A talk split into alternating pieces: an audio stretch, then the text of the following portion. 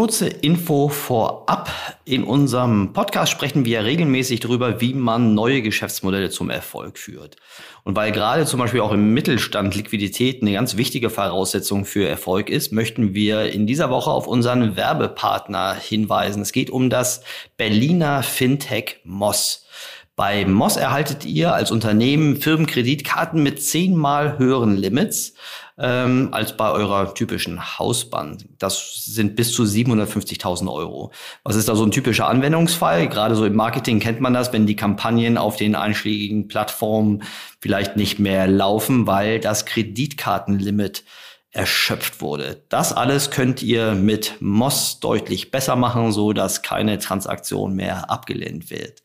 Ähm, ja, darüber hinaus könnt ihr mit Moss auch alle Ausgaben an einem Ort managen und könnt damit so eure Controlling- und Buchhaltungsaufgaben dramatisch reduzieren. Und wer möchte das nicht? So, äh, an dieser Stelle also sei euch Moss empfohlen und mit dem Gutscheincode Erik, Erik mit K geschrieben, das wisst ihr aber, da könnt ihr Moss jetzt zwei Monate kostenlos nutzen. Mehr Informationen findet ihr auf getmoss.com slash Erik. Jetzt wünsche ich euch viel Spaß mit der neuen Folge. Der Marketing Transformation Podcast mit Erik Siegmann.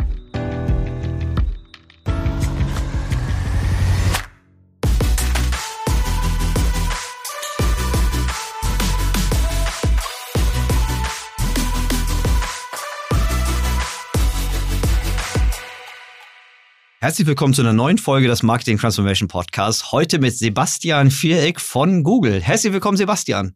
Vielen Dank, Erik. Ich freue mich sehr, hier zu sein. Dr. Viereck ist da.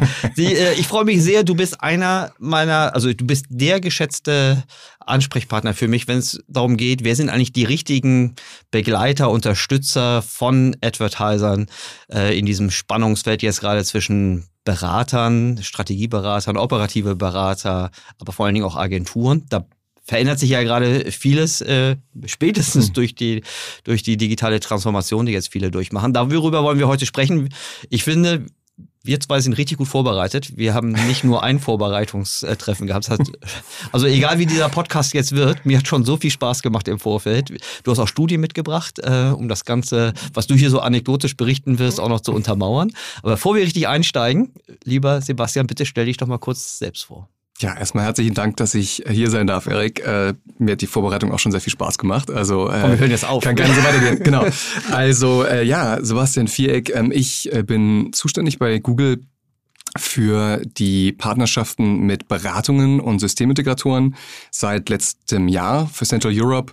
Ich habe das parallel begleitet äh, mit äh, der Betreuung von Netzwerkagenturen und unseren sogenannten Advanced Partnern, also Agenturen, die vor allem aus dem Performance-Bereich kommen, mhm.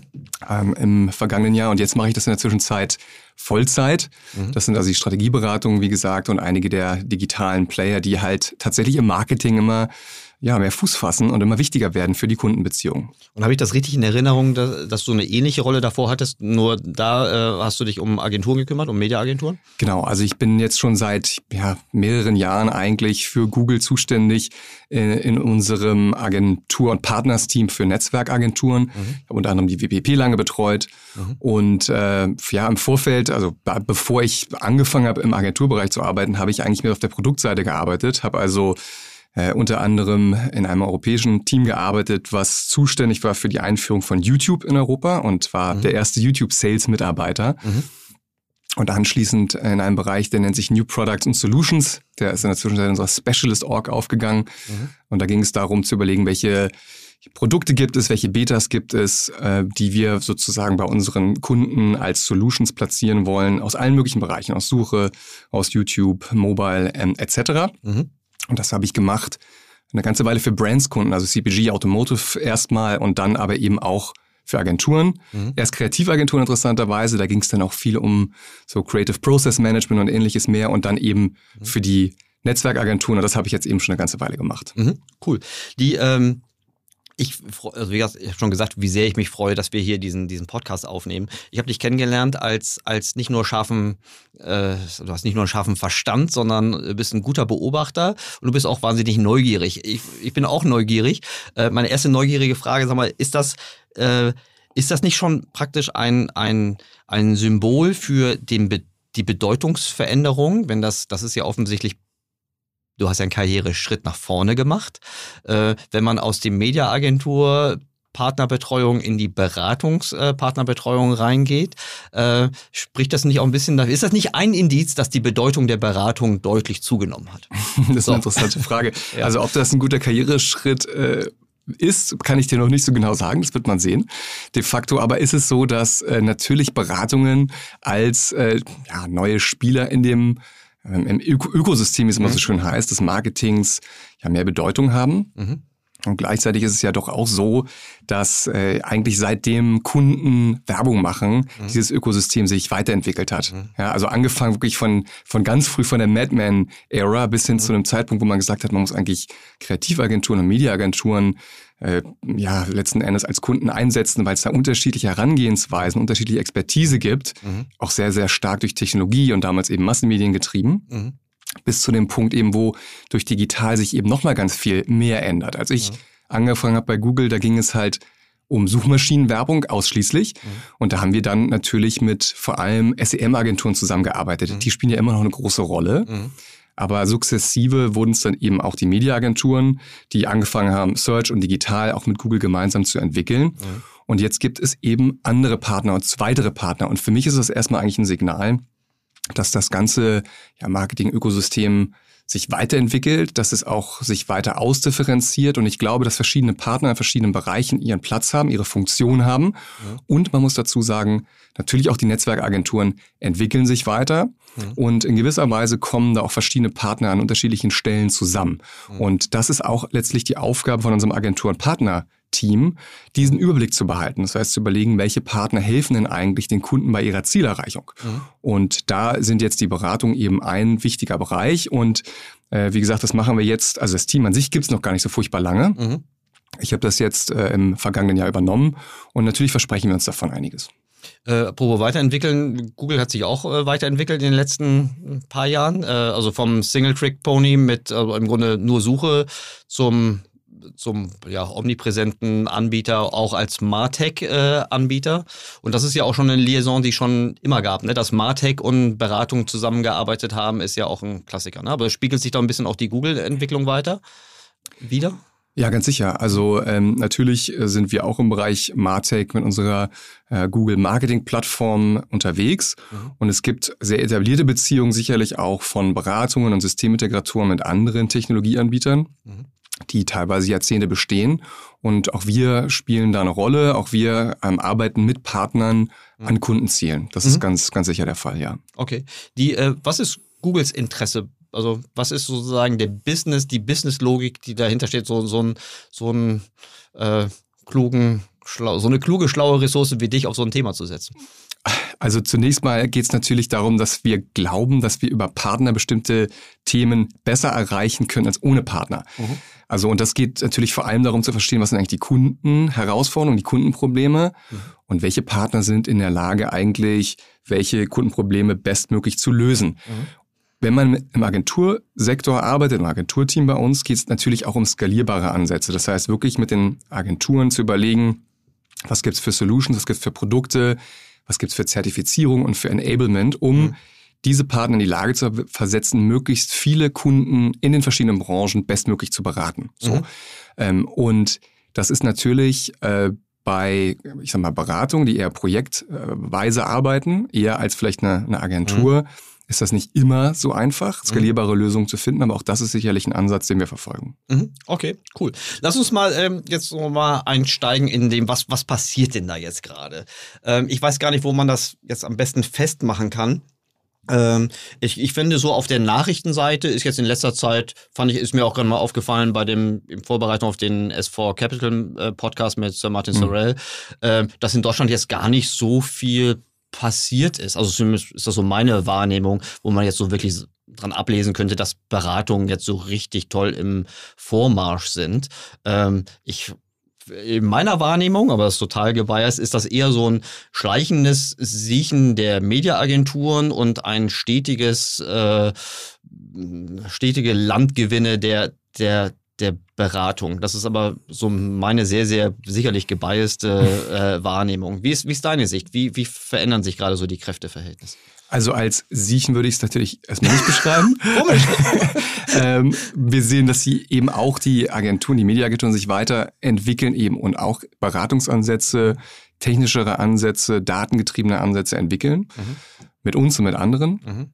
Ähm, und gleichzeitig gebe ich dir recht, ich finde, es gibt keinen, wie soll ich sagen, Big Bang, so, so ein iPhone-Moment, wo man sagen würde, jetzt ist das neue Agenturmodell da oder die mhm. neue Beratung, mhm. die jetzt alles disruptiv äh, irgendwie auf den Kopf stellt, sondern ich gebe dir recht, es ist eigentlich ein langsamer Prozess und ich finde auch, dass sich die verschiedenen Partner an einigen Stellen aufeinander zubewegen. Mhm. Und äh, ja, man wird sehen, wo die Reise hingeht, was ich natürlich jetzt, da ich mich mit diesen Partnern mehr auseinandersetze, sehr stark feststelle. Mhm ist das eben auch die Strategieberatungen, mhm. die man ja erstmal unterstellt, dass sie vielleicht mehr mit PowerPoint arbeiten als auch tatsächlich hm, sozusagen im operativen mhm sich sehr gut auskennen, auch mit den operativen Prozessen, mit den Produkten im Marketing. Ja. Und die Themen, die dort eine große Rolle spielen, also First-Party-Data, ja. Measurement, ähm, Personalisierung, ja. eben alles Sachen sind, die top of mind eben auch bei Strategieberatungen sind. Und dementsprechend haben sie auch ihre Berechtigung im Marketing und werden nach meiner Prognose auch da noch weiter, äh, weiter eine größere Rolle spielen in der mhm. Zukunft. Ja, also meine, meine so ein bisschen flapsig äh, hingeworfene Formulierung mit dem Siechen, die kommt ja jetzt auch nicht so ganz aus der Luft. Das ist ja, es gibt ja auch regelmäßig Befragungen mhm. zu ähm, Befragungen von Advertisern, die, äh, sagen wir mal, das Vertrauensverhältnis äh, zu Agenturen und auch zu Beratern irgendwie an befragen äh, und auch so die Zukunftsprognose, wohin weiterhin so Analyseentscheidung, Bewertungsentscheidung, Technologiekompetenz, also äh, dieses ganze, dieser ganze Zirkel aus operativen, organisatorischen und technologischen ähm, Unterstützungsdienstleistungen irgendwie eingeben und da, ich glaube, da weiß nicht, ob du mir da zustimmst, aber da ist die Trendkurve der klassischen Mediaagenturen im besten Fall eine stagnierende. Richtig oder falsch? Also ähm, ich, ich möchte es mal, möcht's mal so sagen, es gibt sicherlich ein gewisses Spannungsverhältnis mhm. äh, zwischen, zwischen Brands und Agencies an der Stelle, was, mhm. sage ich mal, die Erwartung angeht. Mhm. Und das geht auch einher mit, ich sag mal, der Art und Weise, wie Agenturen kompensiert werden. Mhm. Ähm, ich glaube, dass es äh, dass immer weiterhin erwartet wird, dass äh, Agenturen möglichst günstig einfach abarbeiten. Und man als Kunde, als Advertiser den Agenturen eben auch die Gelegenheit geben muss, sich in neue Projekte einzuarbeiten. Und das mhm. bedeutet, man muss denen auch den zum Beispiel Data Access geben, was mhm. Agenturen häufig eben nicht haben. Ähm, und was möglicherweise Beratungen eher haben. Und gleichzeitig ist interessant, das ergibt sich zum Beispiel auch aus der Forrester-Studie, mhm. dass 63 Prozent der Kunden angeben, dass sie mehr in Agenturen investieren, wenn es messbare Ergebnisse gibt. Das mhm. heißt also auch dieser Aspekt des, äh, des, des Outcomes und des Impacts, der da eine mhm. große Rolle spielt, ähm, der äh, wird also auch in der Zukunft, glaube ich, nochmal sich auch in Kompensationsmodellen wiederfinden. Mhm. Äh, du hast recht, das ist äh, sicherlich nicht nur eine Hohlschuld, sondern auch eine Bringschuld. Datenzugänge und vor allen Dingen bei den messbaren Ergebnissen ist auch eine Frage, was wird denn gemessen? Ne? Mhm. Also sind das wirklich meine, meine Business-Ziele, die ja. gemessen werden oder sind das irgendwelche Kontaktkosten-Informationen, äh, die vielleicht nur sehr indirekt äh, auf, auf Business-Ziele korrelierbar sind. Ähm, wer, wer, wer treibt das denn voran? Also treiben das die Advertiser? Ähm, verbessern die Agenturen von, von sich aus ihr, ihr, ihr Modell oder sind die Berater nicht diejenigen, die da im Grunde wie, wie ein Brandbeschleuniger äh, zwischen diese Advertiser und, und Agenturbeziehungen dazwischen gehen?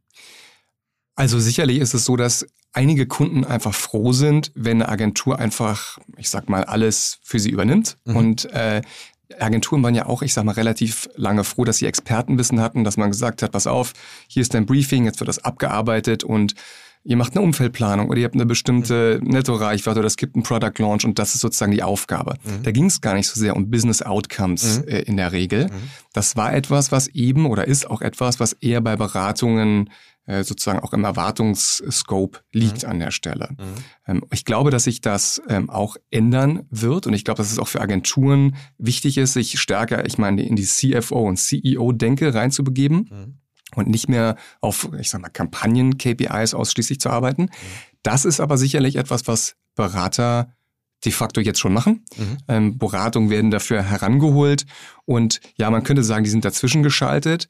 Ähm, wenn man jetzt aber guckt, zum Beispiel auch, dass Beratungen ja, ich sag mal, langfristig gar nicht immer operativ irgendwo drin sein wollen, dann ergeben sich daraus auch Chancen. Also auch aus der Zusammenarbeit von Beratungen mit dem, was du jetzt als mhm. klassische Agentur bezeichnen mhm. würdest. Mhm. Und äh, dort gibt es Synergien und auch da geht es einfach darum zu verstehen, was können sozusagen äh, ja, Kunden in dieser Orchestrierung bestmöglich rausholen. Mhm. Und äh, wenn wir jetzt merken, dass Kunden eigentlich sagen, wir wollen das alles ablagern, wir wollen es eigentlich gar nicht äh, so genau verstehen, ähm, dann ist es, äh, ich sag mal eher äh, langfristig ein großer, es ist ein großer Nachteil sicherlich. Mhm. Ähm, und wir merken, dass Beratung von vornherein ein Teil, Teil ihres, ich sag mal, Angebots immer Skillbuilding zum Beispiel mit dabei haben. Das heißt mhm. also, eine Beratung möchte eigentlich den Kunden sehr, sehr klug machen. Mhm. Und das hilft äh, eben der Beratung auch langfristig zum Beispiel, wenn sie erstmal drin sind mit dem Projekt, das nächste Projekt äh, mhm. zu generieren einerseits. Mhm.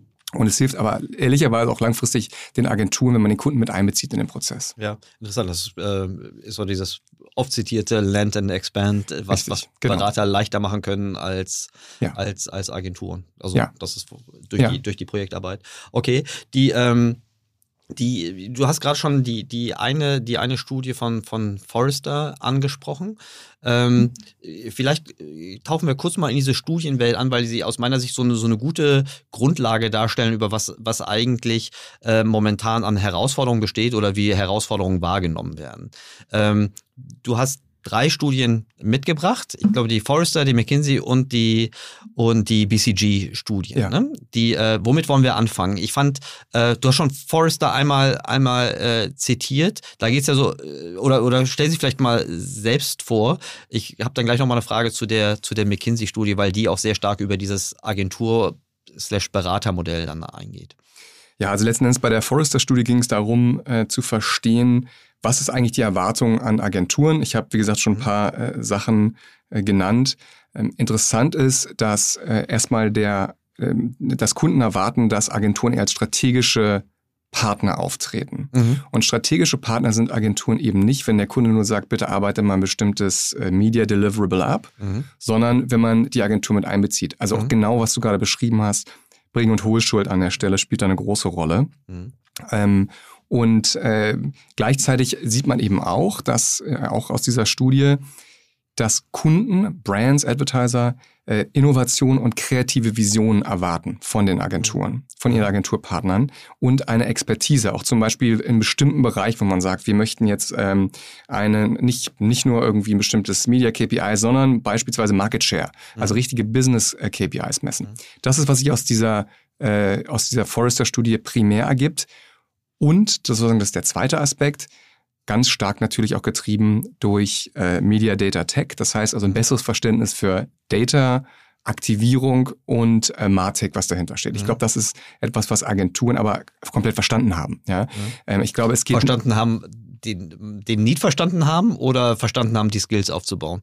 Beides. Mhm. Und äh, ich glaube, Punkt zwei ist aber natürlich ein langfristiger Prozess. Mhm. Ja, man kann nicht irgendwie äh, jemanden, der 25 Jahre Radioplanung gemacht hat, mhm. irgendwie jetzt zum Mobile Specialist von heute auf morgen mhm. äh, machen. Mhm. Ähm, gleichzeitig aber die Notwendigkeit verstanden. Und das merken wir auch in unseren Gesprächen. Wir merken ein höheres Interesse, ich sag mal mehr Lean-In. Mhm. Ähm, und äh, das wird sicherlich ähm, ja, das, das betrifft sicherlich alle Agenturen da draußen. Den zweiten Punkt verstehe ich total, weil der ist ja, das ist so ein Enablement, um überhaupt Budgets abfließen zu können. Da haben ja erstmal alle Interesse. Alle drei, also Advertiser, Publisher und, und, und Agenturen haben ja Interesse, dass das verstanden wird, weil sonst ist der ganze Prozess nicht richtig gut darstellbar. Und wenn der Prozess nicht sauber läuft, dann ist auch, ist das gefährdet das die Geschäftsbeziehung. Ja. Ne? Also würde sagen, da, da, da sind wir uns vermutlich alle einig. Beim ersten Punkt, Agenturen als strategische Partner anzunehmen, da bin ich mir nicht ganz sicher, ob ich da nicht einen Zielkonflikt sehe. Und das ist jetzt also, sehr vorsichtig formuliert. äh, aber möchte ich den Apotheker gleichzeitig auch die Diagnose erstellen lassen? Also, wenn man sich erstmal anguckt, wo Agenturen herkommen, mhm. dann sind sie ja in gewisser Weise in einer Pole Position, wenn es um den Aufbau von Marken beispielsweise geht, um das Markenverständnis. Ja, also einfach mhm. aus der Historie heraus. Mhm. Ähm, ich habe vorhin schon gesagt, Kreativagenturen sowieso, die in der Vergangenheit ganz, ganz eng ne, mit dem Kommunikation, Marke, in allen Bereichen mhm. Kommunikation, Marke und auch Mediaagenturen, die Zielgruppen verstehen, die die letzten Endes ja auch Daten verstehen. Mhm. Das heißt also, äh, die haben eigentlich alle theoretisch erstmal den gesamten äh, Background, um als strategischer Partner aufzutreten, sowohl aus der Historie heraus als auch von den Skills heraus. Ich glaube, dass allerdings im Digitalen, und da kommt sozusagen der, äh, der Punkt nochmal rein, an einigen Stellen sozusagen bestimmte Spezialistenwissen notwendig ist, um diese strategische Beratung anbieten zu können. Und das ist verstanden und deswegen wird es aber in dem Bereich eben auch stärker Aufbaubedarf geben in der Zukunft. Mhm. Im Digitalen, also klar, der, das Digitale ist dann der die letzte Meile zum Kunden? Sind das nicht auch die Geschäftsmodelle? Also zum Beispiel, wenn Sie eher Direct Response äh, Beziehung zu, zwischen Advertisern und Zielgruppen irgendwie haben, dass dann die Technologie und Datenkompetenz halt viel, viel wichtiger ist, als wenn ich nur im Upper Funnel eine Brand aufbaue, äh, eine Wahrnehmung verbessere, eine Kommunikation äh, shape. Ähm, das ist doch strukturell, also ähnliches Gewerk, aber doch eine ganz andere Baustelle, oder? Ja, jetzt ist es, da wird es tatsächlich spannend, weil da kommen tatsächlich einige dieser Du hast vorhin S4 Capital genannt, aber ich will die gar nicht als einzelne mhm. rausnehmen. Es gilt, gilt für viele andere auch, die eben digital first sind, die mhm. aus, einer, aus einer Datendenke herauskommen. Gilt mhm. sicherlich auch für die Systemintegratoren. Mhm. Gilt zunehmend übrigens auch für die Strategieberatung, die das mhm. für sich ent mhm, genau. entdeckt haben, dass man eben mit den Daten des Kunden erstmal arbeitet. First-Party-Data logischerweise. Und das ist auch übrigens etwas, was aus der BCG-Studie als einen der wichtigsten Treiber oder, oder Trends hervorgeht. Mhm. Ähm, das heißt also wirklich zu verstehen, was hat der Kunde eigentlich für Daten, mhm. um die er ja auch bezahlt hat. Das sind ja Daten, die der Kunde äh, mhm. schon mal irgendwie gesammelt hat, idealerweise, mhm. im besten Fall strukturiert vorhanden hat. Mhm. Und jetzt zu überlegen, was kann ich erstmal aus diesen Daten eigentlich bestmöglich herausholen? Mhm. Gerade im Sinne von Personalisierung. Wenn man sich mal auf die Websites von BCG und McKinsey äh, begibt, auch, mhm. Accenture, ich will mhm. ja keine äh, mhm. rausnehmen. Keine Namen nennen. genau. ja. Dann ja. siehst du, mhm. dass das Thema Personalisierung eigentlich eins der wichtigsten, der wichtigste Aspekt ist, äh, wenn es darum geht, wirklich so eine, dieses Thema Customer Journey, User Experience ja. aufzubauen. Ja. Natürlich alles auch vor dem Hintergrund äh, von Privacy-Themen, die jetzt immer eine größere Rolle spielen, aber zunächst mal First-Party-Data erstmal bestmöglich zu verwenden. Und jetzt geht es eben darum, dann eigentlich in der Zukunft zu überlegen, was fehlt mir eigentlich noch ja. bei der Erreichung der Kundenziele und sich dann sozusagen nach oben eigentlich im Funnel zu bewegen und zu gucken, um jetzt sozusagen die Kundenziele zu erreichen, was muss ich eigentlich dann noch machen, um ja, vielleicht äh, noch Brand und, und Brand Interest und diese klassischen äh, Marketing-KPIs zu verbessern. Mhm. Stimmt, das, das äh, leuchtet mir total ein. Vielleicht ist es auch ähm, eine logische Weiterentwicklung der Wertschöpfung dieser Unterstützer. Ne? Also, das ein, du sagst, das eine ist die, wenn man so Upper Funnel, Brand Kommunikation. Mhm tiefer im Funnel, sowas wie Customer Experience, Personalisierung, also mehr oder weniger ein ähnliches, äh, eine ähnliche Art der Wertschöpfung, also praktisch eine hochrelevante Information, Botschaft äh, bis ins Produkt hinein äh, richtig zu, zu orchestrieren. Ähm, macht ja auch, also ist ja auch nur im Digitalen möglich ja. und auch gefordert. Aber auch so wie zum Beispiel die Weiterentwicklung des Geschäftsmodells oder mindestens des Produktes. Das ist ja auch etwas, was traditionell nicht bei, bei Agenturen lag, oder? Du meinst jetzt auf, auf, ja. auf Kundenseite die, die Weiterentwicklung des Produktes? Ja, genau. Also wir, aber viele, wir, ich glaube, es gibt so einen Konsens, aber vielleicht hast du da eine andere Meinung. Ich habe das Gefühl, es gibt so langsam einen Konsens, gerade so in den hochkompetitiven ähm, äh, Direct Response Situationen, dass Marketing sehr schnell an Grenzen kommt oder so mal ein, ein, ein nicht wettbewerbsfähiges Produkt, Experience-Angebot wird durch eine bessere Kampagne, durch mehr Media-Power hm. nicht, mehr, nicht mehr kompensiert. Das war in der alten Schokoriegelwelt, fand ich noch, noch, noch möglich. Heute ist das zumindest mittelfristig nicht, nicht mehr durchzuhalten. Das heißt, wenn wir sagen, Customer Experience zum Beispiel ist ein wesentliches Erfolgstreiber im Zusammenspiel aus Data, dem, dem Publishing, Einkauf etc. Äh, die Genese, wie eigentlich ein Geschäftsmodell und Produktangebot zu einer Zielgruppe äh, geschafft wird, ist, sticht im Grunde den gesamten traditionellen Marketingkomplex.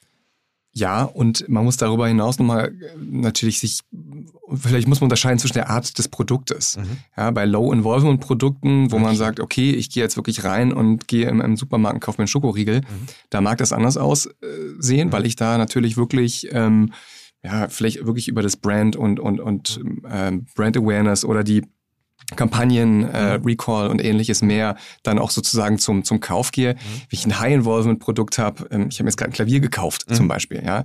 ähm, da bin ich total interessiert. Äh, ich gehe geh in die Tiefe, ich gucke, was passiert auf YouTube, mhm. was passiert auf der Website des Advertisers.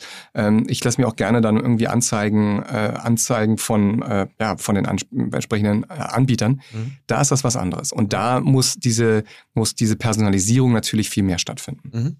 Ich, ich glaube, weil wir haben ja noch noch so die zwei anderen Studien, also die BCG und die, die, die McKinseys, die also ich will das jetzt nicht vorwegnehmen, aber ich glaube, ich glaube schon mal, also die einen beschäftigen sich ja sehr stark aus der Perspektive des Advertisers, welchen Reifegrad muss ich denn eigentlich erzielt haben, um was machen zu können. Und mhm. die anderen äh, strapazieren, also nutzen zu Recht nochmal den, den Begriff der Agilität. Mhm. Und ich glaube, das, was beide gemeinsam haben, ist, dass etwas vollkommen Neues in diesen Komplex reingekommen ist, nämlich Nutzerverhalten. Mhm. Nutzerverhalten, die wir früher, das wir früher nur so ganz abstrakt irgendwie abgetragen haben durch, durch, durch Panels, Befragungen, also Stichproben und, und Zeitpunkte. Und jetzt haben wir alles im Fluss. Ständig werden Akzeptanz, Durchdringung, äh, Akquisition, Nachkaufverhalten äh, ständig immer wieder neu gemessen und neu bewertet, was eine Riesenherausforderung mhm. an die Organisation als auch das Doing angeht.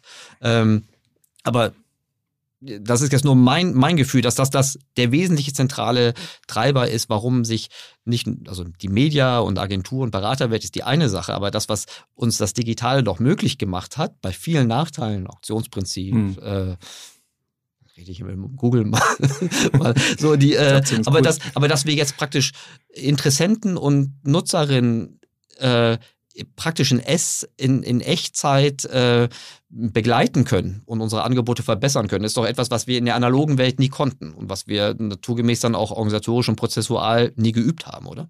Völlig richtig. Und ähm, deswegen, du hast gerade den, ähm, diesen Agile-Aspekt angesprochen. Mhm. Vielleicht auch ein Buzzword und gleichzeitig aber ist das schon äh, oder soll quasi dem, dem Umstand Rechnung tragen, wie du sagst, dass eben die Dinge schneller passieren, dass du teilweise am gleichen Tag eine Entscheidung treffen musst oder innerhalb einer Woche und sagen, nicht sagen kannst, ich mache jetzt irgendwie meine Jahresplanung mhm. und die steht jetzt mal und dann lasse ich irgendwie vielleicht 20 äh, Prozent für taktische Dinge übrig. Ja. Das heißt also, dieser Aspekt der Agilität spielt eine große Rolle im Marketing. McKinsey beschreibt 150 verschiedene Agile Marketing Projects, die sie umgesetzt haben in den letzten Jahren und äh, beschreiben verschiedene Learnings daraus. Mhm. Aber auch bei BCG, auch in der, in der ähm, äh, Digital Maturity ähm, äh, Studie von, äh, von BCG ist dieser Aspekt dieser Agile Performance Loops spielt mhm. eine ganz große Rolle. Wie heißt das? Die nennen es Agile Performance Loops mhm. und äh, da geht es wirklich darum zu sagen, wie kann ich sozusagen sicherstellen, dass die wichtigsten Funktionen zusammenarbeiten. Mhm. Äh, wie kann ich physisch oder auch virtuell sicherstellen, dass, dass, die, dass die Teams äh, mhm. beieinander sind. Mhm. Ähm, und dann auch zu gucken, und das ist eben nochmal das Spannende auch in dem, in dem äh, McKinsey-Aspekt, wie kriege ich jetzt andere Partner noch mit rein? Mhm. Das heißt, McKinsey sagt eigentlich, wenn man sich auf Agile Marketing einlässt als Kunde, brauche ich eigentlich ein Doubling Down, wie Sie es mhm. beschreiben, äh, was das Agency Management angeht. Das heißt, Agenturen müssen noch viel stärker in den Prozess einbezogen werden. Mhm. Agenturen müssen in die Lage versetzt werden, Teil des Prozesses zu sein. Deswegen auch dieser Aspekt Datenzugang, äh, auch mal Agenturen die Möglichkeit zu geben, einfach Zeit zu haben, mhm. ja, nicht nur irgendwie auf irgendwelche Deliverables sozusagen incentiviert zu sein, sondern einfach mal für, für Thinking äh, auch bezahlt zu werden. Das ist in diesem Aspekt des Agile äh, ja eigentlich das, das Wichtigste, ähm, gerade auch im Kontext von Partnern und Agenturen. Mhm. Und äh, findet sich bei BCG und McKinsey äh, gleichermaßen wieder. Mhm. Total, total interessant. Kannst, kannst du gerade nochmal die, die wichtigsten Schnittstellen, die, ich glaube, das war jetzt in dem Fall BCG, äh, was so die, die richtigen, die wichtigsten Schnittstellen in diesem, in diesen agilen Loops sind? Äh, in welche Bereiche sind da betroffen? Also zum einen geht es natürlich ähm, um den um, um das cross-funktionale Zusammenarbeiten. Mhm. Ja, das heißt also möglichst die verschiedenen, also sowieso Online- und Offline-Marketing, aber mhm. idealerweise eben auch mit Sales oder Product mhm. ähm, agile Teams zu, äh, zu bauen oder diese mhm. Schnittstellen zu ermöglichen. Mhm. Ähm, und dann geht es auch um Test und Learn. Also mhm. gerade wenn du agil arbeitest, musst du sehr, sehr schnell äh, Learnings äh, generieren, was funktioniert, was funktioniert nicht. Und äh, dann als letzter Punkt natürlich digitale Signale voll zu integrieren. Mhm. Und damit ist First-Party-Data gemeint sicherlich, aber eben auch kontextuelle Daten. Also es kann Wetter sein, es kann Inventar sein, mhm. es kann, ähm, können andere Themen sein. Und das zu tun, ist natürlich auch organisatorisch eine Herausforderung. Mhm. Da geht es jetzt nicht nur um digitale Skills oder ähnliches, sondern da geht es darum, den Kunden dabei zu beraten, wie man strukturell und organisatorisch diese Dinge überhaupt ermöglicht. Mhm, okay. Und da sind natürlich irgendwie eine, ist eine Beratung äh, eher, sag ich mal, prädestiniert, Änderungen beim Kunden voranzutreiben als eine klassische Mediaagentur. Das sind auch manche Sachen ja so mal organisatorisch, also aus den alten organisatorischen Setups irgendwie dichter als, als andere. Also wenn du sagst so Sales und und Marketing, das ist ja so, so, so, so ein Klassiker, ja. ne? Oder früher waren es ja. die Brandbudgets und die Performance-Budgets. Ja. So, das ist, glaube ich, das Erste, was irgendwie so mal dichter zusammengerückt ist. Ähm, Marketing und Produkt, das war ja, oder Marketing und Preis, ähm, das ist ja etwas, was organisatorisch deutlich weiter auseinander lag. Ne? Ja. So, weil Produkt und Marketing war nur so eher so ein, so, so ein Wasserfall, aber nichts, was in einem, in einem Kreislauf lief. Ne? Ja, und da kommen wir auch wieder zum Aspekt der Skalierbarkeit, weil ähm, es gibt letzten Endes, glaube ich, keine One-Size-Fits-All, mhm. äh, um das Buzzword auch nochmal mhm. reinzubringen. Mhm. Es, tatsächlich müssen Beratungen sehr individuell auf diese, ähm, auf die äh, Kunden eingehen, was die Modelle angeht, und auch für die mhm. Kunden müssen sie gucken, was funktioniert denn eigentlich für die langfristig, ja. Mhm. Auch innerhalb eines äh, eines größeren Unternehmens mit verschiedenen Divisionen. Was für den für, für Katzenfutter gut funktioniert, muss nicht unbedingt für Schokoriegel gut funktionieren mhm. beispielsweise. Aber diese Dinge äh, herauszuarbeiten, dafür hat man eben dann auch die Beratung. Mhm, verstehe ich. Pro Beratung, die, die äh, Kollegen von McKinsey haben einen relativ schmissigen Titel für, ihr, für ihre Studie ähm, sich, sich ausgedacht. Äh, Agile Marketing Breaks the Agency Model. So, da ist das hässliche Wort Breaks. So, so. Ja. Ähm, du, äh, ist das, ist das äh, zu reißerisch oder, oder ist, ist da was dran? Also erstmal fand ich es war ein sehr schöner catchy Titel mhm. und natürlich habe ich erstmal äh, ja, erstmal geschluckt als alter ähm, Agenturvertreter, Agenturvertreter ähm, und äh, dachte, okay, das muss man sich genauer angucken. Aber wenn man sich, wenn man sich äh, durchliest, dann mhm. geht es eigentlich eher darum zu sagen, dieses Agile mhm. breaks the agency Model mhm. im Zweifel auch, sag ich mal, im Sinne der Agenturen, mhm. ja, weil eben andere ähm, weil ein, ein stärkeres, sag ich mal, Empowerment dahinter mhm. stehen muss, auch für die Agenturen. Mhm. Also ein Kunde, der sagt, ich möchte Agile Marketing Teams aufbauen, braucht Agenturen dafür, mhm. verschiedene. Mhm. Und äh, wenn man agil und schnell arbeiten will, dann, wie gesagt, kann ich nicht sagen, okay, hier ist jetzt irgendwie mal der Plan, den gibst du mir jetzt mal ab und äh, ich versuche dich jetzt irgendwie äh, ständig nochmal irgendwie zu drücken, was Fees und Provision und ähnliches mehr angeht, mhm. sondern äh, wir gucken uns an, was sind möglicherweise Outcomes, die mhm. wir uns versprechen und wir sind auch ganz transparent, was diese Outcomes und diese KPIs sind mhm. und wir überlassen eben auch oder wir, wir ermöglichen der, der Agentur und dem Partner auch äh, Zeit äh, in diesen Teams zu verbringen, um sich einzubringen als, mhm. als, als ein Bestandteil dieser Teams. Ja, ich verstehe. Wenn man die, die Überschrift genau liest, dann steht ja auch da, dass das agile Marketing nicht die Agenturen bricht, sondern nur dieses, das alte genau. äh, Arbeitsmodell zwischen, ja. äh, können wir sagen, auch zwischen Agenturen und Advertisern. Ne? Das, also, die Advertiser sind ja da genau so involviert, weil die Arbeitsteilung wird ja nicht einseitig festgelegt, sondern das ist ja, darf man nicht vergessen, der Advertiser ist ja der Auftraggeber seiner, seiner Agenturbeziehung, nicht umgekehrt. Genau. Ähm, das heißt, also so aus so mal in die Praxis übersetzt, das heißt aber dann auch, dass schon von Beginn an, also schon bei der Auswahl, beim Festlegen der Zusammenarbeit der Agentur im Grunde die Rollen und die Erwartungshaltung doch von Anfang an ganz anders definiert werden müssen, als in der Vergangenheit gemacht wurde. Das sehe ich auch so. Ähm, und ich glaube, dass ähm, Agenturen auch erstmal selber in diese, in diese Denke reinkommen müssen, nicht mehr mhm reaktiv zu arbeiten, also zu gucken, was hat der Kunde eigentlich, jetzt ruft er an und jetzt will er, will er irgendwie das mhm. und jenes, mhm. sondern wirklich auch sich von vornherein die Gedanken zu machen, wo ist eigentlich der, der Bedarf beim Kunden? Was, mhm. was hat der Kunde eigentlich für, äh, für, für Gaps? Wo, wo könnten wir eigentlich etwas anbieten? Mhm. Und da ist dann auch wieder dieses Skill-Building innerhalb der Agenturen spielt eine große Rolle. Mhm. Wenn ich als Agentur bestimmtes Spezialistenwissen habe, was ich beim Kunden anbiete, was ich dort ähm, einbringen kann in diesen Teams, dann habe ich natürlich eine ganz andere, so sage ich mal, Basis, als wenn ich mich zurücklehne will nicht sagen, dass das, mhm. dass das der Fall wäre, aber dass man sagt, okay, wir haben jetzt den Pitch gewonnen und jetzt arbeiten wir halt den Pitch so ab. Mhm. Und ähm, das ist, glaube ich, äh, das ist, glaube ich, ein Unterschied. Ja, ich verstehe das. Also wenn du so, ich übersetze das so für mich im laufenden Betrieb nicht immer so den Anforderungen hinterherrennen, die so im kurzfristigen sind, sondern durchaus auf die, auf die wesentlichen Kausalitäten für, für eine Zielerreichung hinweisen. Das ist natürlich schwer ja. im, wenn man schon ein anderes Agreement hat. Und im Pitch vermutlich auch, dass man, dass man ähm, eine klare Erwartungshaltung irgendwie artikuliert wohl wissend, dass man eventuell dann auch mal den kürzeren ziehen könnte. Ne? Also ja. im Pitch wird ja oft auch, also auf beiden Seiten immer immer viel versprochen. Ne? Ja und ne, jetzt kann habe ich leicht reden. Ne? Was, so ich komme so von, ich gucke von außen und sage so, ich meine, ich, ich sitze da nicht als als Agenturgeschäftsführer. Ihr seid wie im Casino die Bank, ihr gewinnt immer.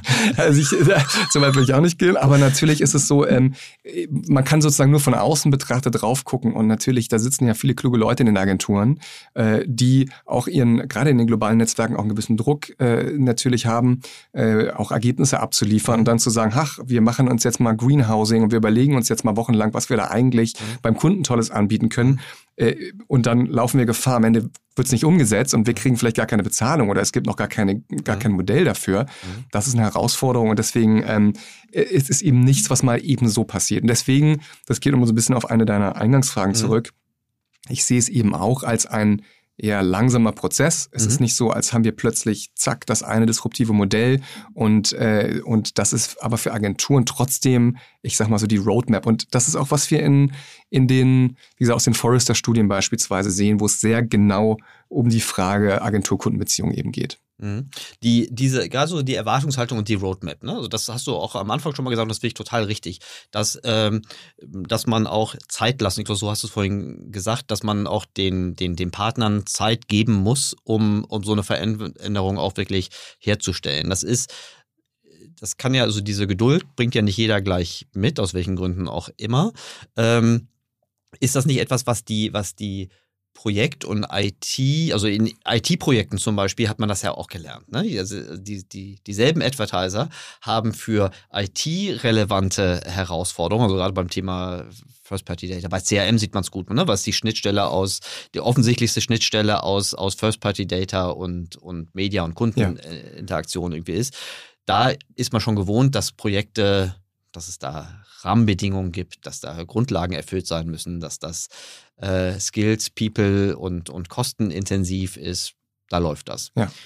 Der gleiche Advertiser bei einem, bei einem digitalen kampagnenorientierten Thema, äh, große Ungeduld. Ähm, in der Exekution großer Erwartungsdruck, auch kurzfristig gegenüber seinen Partnern, ähm, weil es in der anderen Welt, in der alten Welt da viel, viel schneller ging. Ist das nicht ein, ein, ein ungerechter Vorteil den Beratern gegenüber, dass die schon äh, die Erwartungshaltung bei ihren Kunden besser managen können als die Agenturen, die jahrelang sich auch ein bisschen angeboten haben, die schnellen Umsetzer zu sein? Äh, und, und Abkürzungen zu, aufzuzeigen, statt den steinigen Weg zu gehen? Absolut, absolut, mhm. sehe ich genau so. Ähm, mhm.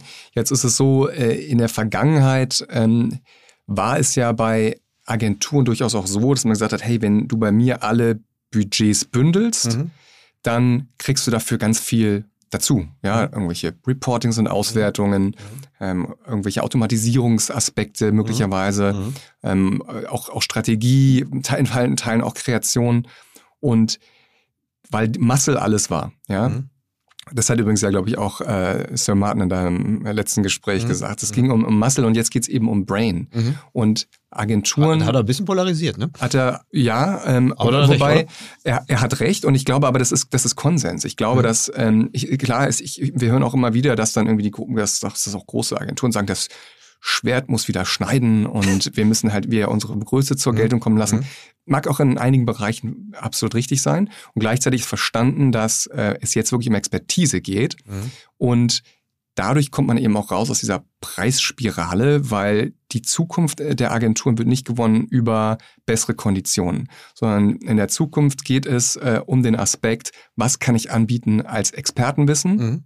für was stehe ich eigentlich in welchem Bereich und äh, dementsprechend äh, hat man auch dann die Möglichkeit, hoffentlich diese Erwartungshaltung mittelfristig natürlich zu beeinflussen. Das geht nicht von heute auf morgen, aber um deine äh, letzte Frage zu beantworten, ja klar, die Beratungen, die von vornherein äh, reinkommen mit einem Projekt, sagen, pass auf, ich baue dir ein Dashboard für zwei, drei Wochen oder ich mach, mach dir erstmal deine Datenvisualisierung, äh, so dass du damit was anfangen kannst. Mhm. Aber das kriege ich auch gleich bezahlt. Mhm. Und dann kommt das nächste Projekt, dann kommt das nächste Projekt. Mhm. Ähm, die sind natürlich da in einer, äh, in einer, in, im Vorteil. Ja, also die äh, finde ich einen guten Punkt. Also gerade weil jetzt so aus der, aus der Praxis, ich glaube, das siehst du auch regelmäßig, äh, ich so überlege, so die, die wesentlichen Pitches im Marketing-Media-Umfeld, egal ob wir jetzt so, so eine Art deutsche Fortune 500 oder das DAX-Segment uns vornehmen, ähm, ich würde behaupten, dass die Mehrzahl der Pitches, wenn es um Agentur und Medialeistungen im weitesten Sinn geht, immer noch viel zu sehr fee- und kostenorientiert sind. Was, was, was denkst du? Jetzt bin ich weniger in Pitch-Prozessen mhm. involviert als du zum mhm. Beispiel. Ähm, und äh, gleichzeitig ist das auch mein Gefühl. Ja? Mhm. Also ich, ähm, ich glaube, dass das immer noch eine ganz große Rolle spielt. Mhm.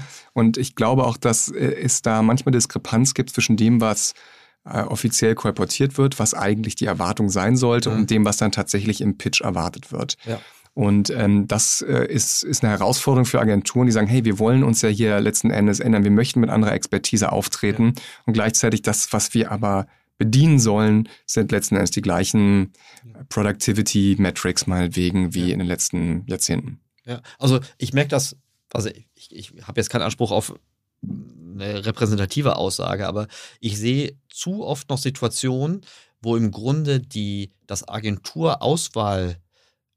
Agenturauswahlmodell noch aus einer analogen Zeit kommt. Mhm. Das siehst du klar, die, sind die Headlines und die einzelnen Zeilen ein bisschen angepasst, aber im Grunde siehst du, guck mal, Sowas hättest du dir nur ausdenken können, wenn du im Wesentlichen 80 Prozent deines äh, Budgets für analoge, äh, rabattorientierte Medien äh, äh, einkaufst. Und das berichten auch die Agenturpartner. Ne? Ja. Also das ist jetzt nicht nur, wir können nur sagen, bei uns ist es, äh, dass zu uns jetzt nur diejenigen kommen, die dann Herausforderungen irgendwie haben und sich das anders machen lassen wollen, sondern auch die Agenturen berichten uns gegenüber ganz oft, dass sie im Grunde äh, zu einer Digitalausschreibung mit einer, mit einer TV-Struktur mhm. antworten müssen, ja. was natürlich ja. nicht, nicht, nicht zielführend sein kann. Okay, ich finde, das bringen auch die, die, die, ähm, die McKinseys gut auf den Punkt bei, ihren, äh, bei ihrer Studie. Da ist das gleich der, der Punkt Nummer zwei, äh, dass die, die, die Compensation und die Fee Arrangements äh, der, der Gegenwart ents entsprechen müssen. Mhm. Äh, da sehe ich halt nur so ein bisschen ein Dilemma, weil die einen sind praktisch Auftragnehmer und können sich natürlich äh, nur da schwer durchsetzen. Ähm, und die Auftraggeber, die diese Herausforderungen noch haben, ähm, vielleicht noch nicht so richtig die Bereitschaft haben, jetzt diesen längeren, aber vermutlich zielführenden äh, Weg zu gehen. Ähm, es sei denn, Sie lesen alle diese drei Studien, die wir hier äh, zitiert haben. Wir, wir packen die Links dieser Studien alle in die, in die Shownotes ja. rein. Ne? Das können wir, Klar. das, das, das, das können wir machen. So, wie, äh, wenn du mal so nach, nach, nach vorne schaust, ne? also mein Gefühl ist, das Wissen oder das Bewusstsein ist da und verhältnismäßig breit verteilt. Mhm. Ähm, mein Gefühl ist aber auch, dass die Anwendungsbereitschaft oder die Anwendungsmöglichkeit, dass die extrem ungleich verteilt ist. Ähm, A, siehst du es auch so? Und B, was muss passieren, damit die Anwendungsbereitschaft, also insbesondere auf der Advertiser-Seite, ähm, äh, besser wird? Weil ohne die, also klar, die Berater können das treiben, aber für die Agenturseite ist es natürlich eher nachteilig, wenn, äh, wenn die Advertiser diese, diese neue Operating Models und diese Kompensations- und die Bewertungs-, also die Task-Frage nicht, nicht besser schneiden ja. können. Also was ist deine Perspektive drauf? Also zunächst mal, auch das ergibt sich aus der BCG-Studie. Ähm, Kunden, die digitally mature sind, mhm. sind erfolgreicher als die, die das nicht sind. Mhm. Das heißt also, die Verknüpfung von, wie du vorhin gesagt hast, der Klassiker Marketing und Sales Data, Online, Offline Data, um daraus den bestmöglichen Wert zu generieren, wird ja existenziell sein. Mhm. Und dementsprechend auch die Gesamtbetrachtung auf Budgets äh, im Sinne von Omnichannel und dann entsprechend auch die Art und Weise, wie ich das sozusagen in Agenturen briefe beispielsweise. Mhm. Und aus meiner Sicht ist das eine eine Funktion des anderen. Also in dem Moment, wo Advertiser verstehen, dass es für sie besser ist, mhm. Äh, ganzheitlich auf Marketing zu gucken mhm. und nicht zu sagen, ich habe hier mein Offline-Budget und da mein Online-Budget beispielsweise oder da mein Kommunikations- oder mein Performance-Budget. Mhm wird auch das hoffentlich in den Briefings sich anders darstellen. Mhm. Und dementsprechend äh, wird es aus meiner Sicht eben, und wie gesagt, nicht als disruptiver Prozess, mhm. aber sukzessive sich in der Weise hoffentlich ja, ergeben, mhm. dass auch die Briefings anders aussehen, mhm. dass die Erwartung an die Partner anders ist. Wie gesagt, benannt ist das schon. Ja? 90 Prozent äh, der Kunden sagen, die Integration von Daten sind super wichtig, haben wir verstanden. Und nur ein Drittel hat das Gefühl, sie machen das schon richtig. Vielleicht ist der Druck noch nicht groß genug. Aber wenn der Druck da ist und wenn man versteht, okay, das ist die Notwendigkeit heutzutage und welche Partner helfen mir denn bestmöglich dabei, mhm. dann wird sozusagen hoffentlich auch äh, sozusagen der Weg beschritten sein, um Agenturen besser zu integrieren in den Gesamtprozess. Mhm. So wie es eben bei Beratungen zum Teil schon ist. Mhm. Die, ich habe vorhin bei den, ich überlege mir so gerade, ich stelle mir so den, den großen Mittelständler vor, der diese, der genau in dieser Situation ja. steckt. Der hat das intellektuell verstanden. Der muss jetzt, der hat auch verstanden, der hat die BCG-Studie gelesen und sagt, okay, das ist eigentlich, ich, ich, bin wahrscheinlich erfolgreicher, wenn ich mich hier besser bewege. Sagt er, okay, hm, ich habe jetzt kein BCG im Haus. Ähm, der könnte dir auch jetzt unterstellen, dass Google vermutlich auch ein Partikularinteresse hat. Ähm, ja klar, also, weil je, je schneller alles digital wird, desto größer ist die Wahrscheinlichkeit, dass äh, auch die digitalen äh, Plattformen äh, davon partizipieren. Ähm, ich gehe so ein bisschen in die, in die, in die Frage der, der, der Unabhängigkeit hm. rein. Weil auch die Berater, ich habe vorhin so ein bisschen bei den Agenturen äh, rumgestänkert, dass die ja natürlich schwer aufgestellt sind, schlecht aufgestellt sind, aus meiner Sicht ein neutraler Strategieberater zu sein. Ähm, die, die Berater selbst sind natürlich auch nicht ganz neutral, weil sie ja zum Beispiel auch Vendoren von Martech-Lösungen sind. Hast du da eine Meinung zu? Also zunächst mal kann man sagen, dass natürlich es sehr etablierte Beziehungen zwischen hm? äh, Tech-Anbietern und Beratungen gibt. Aber das ist einfach auch dem Umstand geschuldet, dass die Technologie an sich komplex ist. Mhm. Es kann gar nicht so viel Technologieanbieter da draußen geben, um diese Kundenbedürfnisse mhm. äh, zu, äh, ja, zu realisieren, mhm. äh, dass man als, als Berater nicht versucht, auch eine Beziehung zu diesen Tech-Anbietern aufzubauen. Mhm. Das heißt, ähm, das, das ist notwendig. Ähm, natürlich, wir als, als Google versuchen da eben auch natürlich eine Rolle zu spielen. Mhm. Und äh, wenn man als Beratung beispielsweise mit äh, ja, einem CRM-Anbieter gute mhm. Erfahrungen gemacht hat, dann wird man den wahrscheinlich auch eher beraten können. Also es mhm. geht viel um Enablement, mhm. ähm, auch unsererseits in Richtung Beratung an der Stelle. Ähm, die Beratungen, mit denen wir arbeiten, die sind per se agnostisch, technologieagnostisch, das ist, was mhm. uns gegenüber signalisiert wird. Mhm. Und gleichzeitig sind wir ja auch partneragnostisch. Das macht es mhm. übrigens in der Zusammenarbeit gar nicht so einfach manchmal, mhm. weil dadurch so ein ich sag mal, gemeinsames Account Planning oder sowas mhm. schwierig wird. Beratungen mhm. sind, schreiben eben nicht in einer Horizont oder in einer W&V, wo wir einen großen Pitch gewonnen sind. Die sind mhm. dann natürlich sehr äh, verschlossen, was das angeht. Mhm. Gleichzeitig ist sozusagen die, Be die Beziehungspflege, der Beziehungsaufbau kommt eben auch natürlich über das Enablement und das machen eben andere Technikanbieter da auch. Und daher kommen eben auch diese langfristigen Beziehungen zustande. Mhm. Ich sag dir mal, warum ich drauf komme. Also nur um der Fairness halber, um jetzt beide Lager ja. so ein bisschen, äh, also Lager ist in dem Fall Beratung und Agenturen gemeint, ähm, die ähm, was hält, was sagen Advertiser oft, ähm, warum sie First-Party-Data nicht Agenturen zur Verfügung stellen? Überraschung. Äh, das alte Thema, dass äh, sie natürlich nicht ausschließen können, dass diese Agenturen auch für ihre Wettbewerber arbeiten. Mhm. Und äh, früher haben dann auch gerade Network-Agenturen dann irgendwie äh, Chinese Walls durch, durch, durch Schwestergesellschaften und sonst was gemacht und das war dann wohl ausreichend. Also mhm. in der FMCG-Welt war das dann wohl gut genug, wenn mhm. der eine bei den Blauen, der andere bei den mhm. Grünen ist. So, mhm. dann, mhm. ähm, Fertig.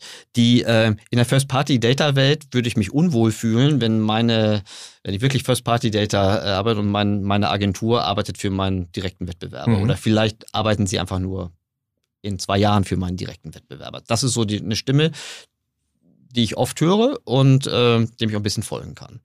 Jetzt muss ich sagen, wo es dann, würde ja alles jetzt für die Beratung sprechen. Auf der Beratungsseite sagen, ich könnte mir jetzt vorstellen, dass ähm, nehmen wir mal was ganz Fremdes, zum Beispiel in der CRM-Welt, dass Salesforce, das eben gerade im Corporate Segment, dass das führende, der führende Vendor ist ähm, für CRM-Lösungen und das zum Beispiel sagen wir mal, was ganz willkürliches.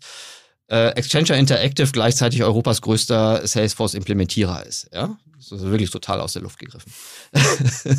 die, ähm, wenn ich jetzt, wenn ich jetzt äh, neutraler dritter Advertiser bin, würde ich sagen, ich kann jetzt eigentlich beiden nicht trauen, ähm, weil, weil die, die Ziel- und Interessenskonflikte auf beiden Seiten groß sind. Ähm, verstehst du das Dilemma, was ich mir so ein bisschen konstruiert habe? Und wenn es dieses Dilemma geben könnte, was wäre ein Ausweg daraus? Ich verstehe die Bedenken, die möglicherweise daraus resultieren. Äh, gleichzeitig ähm, möchte ich einfach mal allen ähm, ja, beteiligten Partnern so viel Professionalität unterstellen, dass man äh, sozusagen diese, diese Daten wirklich so behandelt, wie es, wie es sein muss, nämlich natürlich vertraulich und mhm. entsprechend nur für die, ähm, nur für die entsprechenden Advertiser. Mhm. Es gibt. Das spricht jetzt für die Agenturseiten, also die First-Party-Data auf der Agenturseite.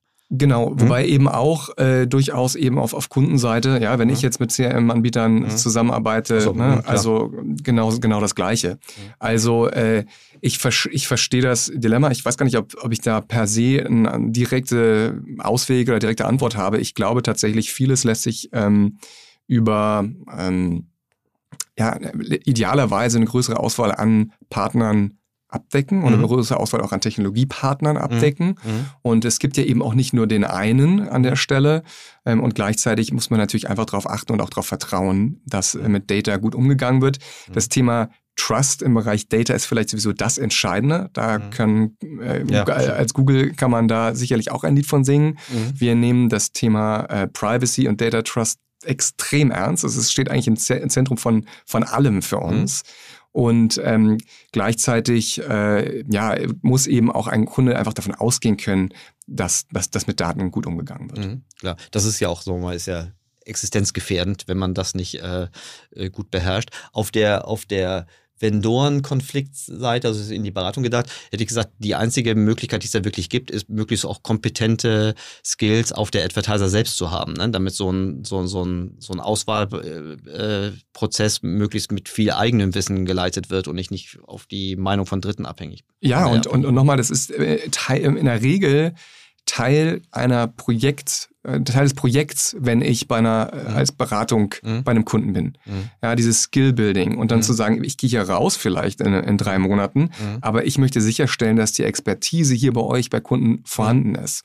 Und wenn man sich jetzt anguckt, äh, auch nochmal in der, in der BCG-Studie, was sind sozusagen die Accelerator, also die, die unterscheiden zwischen den Tech Accelerator und den organisatorischen Acceleratoren, ähm, dann ist neue Skills und Ressourcen beim Kunden aufzubauen, mhm. einer der vier großen Treiber. Mhm. Und das sollte beim Kunden aber auch gewünscht sein. Und da kommen wir nochmal zu dem Punkt, den wir vorhin hatten. Mhm. Nicht nur sagen, ach, ich habe ja den Partner, sei es eine Agentur oder Beratung, die macht das schon für mich, mhm. sondern wirklich zu sagen, ich muss verstehen, was hier passiert und mich dann auch einbringen mit meiner Expertise, mit, mit ja, idealerweise agilen Teams crossfunktional gesehen.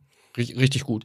Ähm, lieber Sebastian, wir kommen so langsam zum Ende. Deshalb, ähm, bevor ich äh, gleich nochmal die, äh, die Namen der Studien hier einspreche, für diejenigen, die jetzt nicht mehr warten können, bis sie die Shownotes äh, gesehen haben, meine Abschlussfrage wird lauten, was war deine beste und was war deine schlechteste Entscheidung in den letzten 24 Monaten? Und Du hast jetzt 20 Sekunden darüber nachzudenken. Und ich sage jetzt ganz kurz, wie die Studien heißen, die wir hier, äh, aus denen du hier zitiert hast. Das ist von Forrester äh, Agency Transformation, von McKinsey Agile Marketing Breaks the Agency Model und BCG, das der Klassiker Digital Maturity von BCG. So, was war deine beste und deine schlechteste Entscheidung in den letzten 24 Monaten? Also meine beste Entscheidung war, jetzt könnte ich sagen, dass ich mich hier mit dir zusammensetze. das, äh, das hat, das hätte ich ja nicht geglaubt. Dann hoffe ich, dass du noch viel besserer. Tatsächlich, aber hat mir das viel Spaß gemacht. Nein, ähm, eine, eine, eine sehr gute Entscheidung war tatsächlich, äh, mich jetzt immer auf dieses neue Spiel einzulassen mit den Beratungen, also aus, mhm. aus äh, professioneller mhm. Sicht, das, mhm. das zu tun. Mhm. Ähm, meine schlechteste Entscheidung, ähm, war möglicherweise, dass ich äh, nicht, nicht früher schon gesagt habe, okay, man muss äh, diese, diese Welt der Agenturen und mhm. der Beratung, also auch wieder aus professioneller Sicht, weil das unser Kontext ist, äh, vielleicht zusammenbringen. Mhm. Ich glaube, dass sich viel aus der Synergie ergibt. Ich glaube, dass ähm, diese, ich sag mal, diese, diese, diese Pole, die da aufgebaut werden, teilweise auch, äh, künstlich sind. Ich mhm. glaube, dass, dass man viel gewinnen kann, wenn man versteht, wo eigentlich die Zusammenarbeit zwischen Agenturen und Beratung liegt. Mhm. Und das hätten, hätte ich persönlich auch schon viel früher erkennen können und äh, auch entsprechend dann ja äh, in die Tat umsetzen können. Ja, dass es nicht zwangsläufig ein Entweder-Oder ist, sondern genau. mit einer, ja. boah, also ein richtig, richtig schön konsensfähiges Schlusswort. Ja, ich gebe mir Mühe. Ja, ich hatte ja 20 Sekunden Zeit. richtig gut. Lieber Sebastian, es hat mir wirklich viel Spaß gemacht. Das war ja ähm, eine tolle Folge, auch eine tolle Vorbereitung. Ich finde, das, also das Gespräch hier hat jetzt äh, äh, einen guten Abschluss äh, dargestellt. Aber für uns ist es ja kein Abschluss ähm, und für die Hörerinnen und Hörer auch nicht. Äh, Shownotes und äh, wir sprechen uns bestimmt bald wieder. Wunderbar. Ganz herzlichen Dank. Ich danke dir.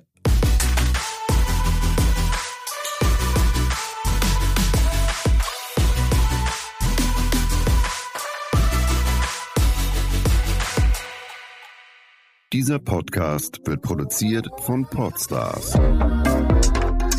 bei OMR.